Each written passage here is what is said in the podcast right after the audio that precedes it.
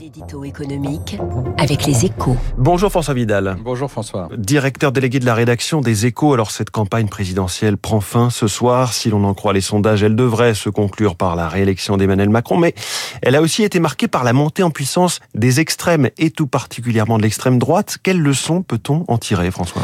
Alors politiquement, euh, vous avez raison, la France a rarement autant penché à droite. Hein, mais le grand para paradoxe de cette élection, c'est qu'en matière économique, ce sont les solutions traditionnellement poussées par la gauche qui ont suscité le plus d'adhésion. En 2017, l'assainissement des comptes publics, la baisse de la pression fiscale ou encore celle du nombre des fonctionnaires étaient au cœur des débats.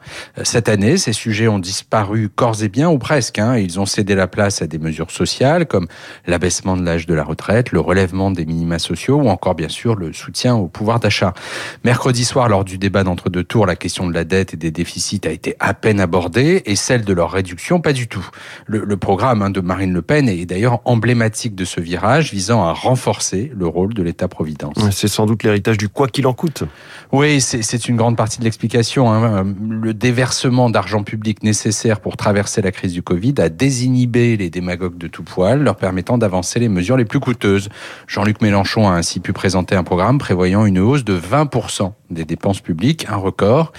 Le problème, c'est qu'entre le début de la campagne et aujourd'hui, la situation économique s'est dégradée et que les prochains mois s'annoncent encore plus difficiles, ce qui signifie que les espoirs nés de ces nombreuses promesses, formulées également par le président sortant d'ailleurs, hein, risquent fort d'être déçus, de quoi annoncer une rentrée sous tension. Merci François Vidal. Avantage Macron, c'est la une des échos ce matin. Il est 7h13. Après la campagne vue par les échos, la campagne française vue par la presse étrangère. Alexis Karklins marche l'a englouti. Il est avec nous dans un instant sur Radio Classique.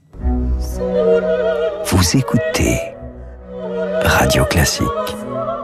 Avec la gestion Carmignac, donnez un temps d'avance à votre épargne.